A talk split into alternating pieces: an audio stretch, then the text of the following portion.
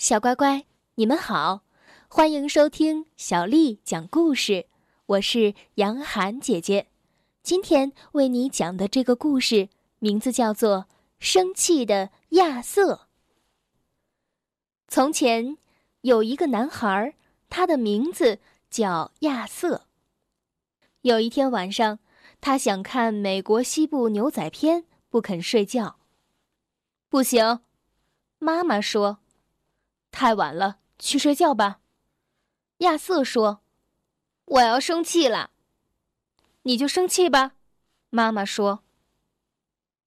亚瑟开始生气了，非常的生气，他气得好厉害，他的气化作一片乌云，爆发成了闪电、雷和冰雹。妈妈说：“够了，够了，快去睡觉吧。”可是这还不够。亚瑟的气形成了强劲的旋风，掀走了屋顶，掀走了烟囱和教室的尖塔。爸爸说：“够了，够了。”可是这还不够。亚瑟的气转为了台风，把整个城市扫进了大海里。爷爷说：“够了，够了。”可是还是不够。亚瑟的气引起地球一阵的颤动，地球的表面裂开了，像被巨人敲破的蛋壳。奶奶说：“够了，够了。”可是还是不够。亚瑟的气变成了一场宇宙大爆炸，地球和月球，大大小小的恒星和行星，亚瑟的国家、城市和街道。他的家、庭院和卧室，都只剩下了小小的碎片，在太空当中漂浮着。亚瑟坐在火星的碎片上想，他想了又想，他问自己：“我为什么要生气呢？”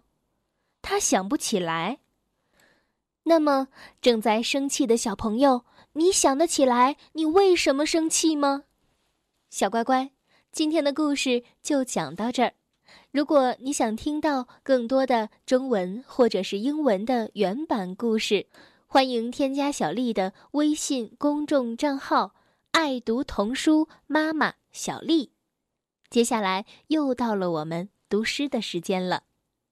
今天为你读的这首诗是唐朝大诗人王维写的《送别》。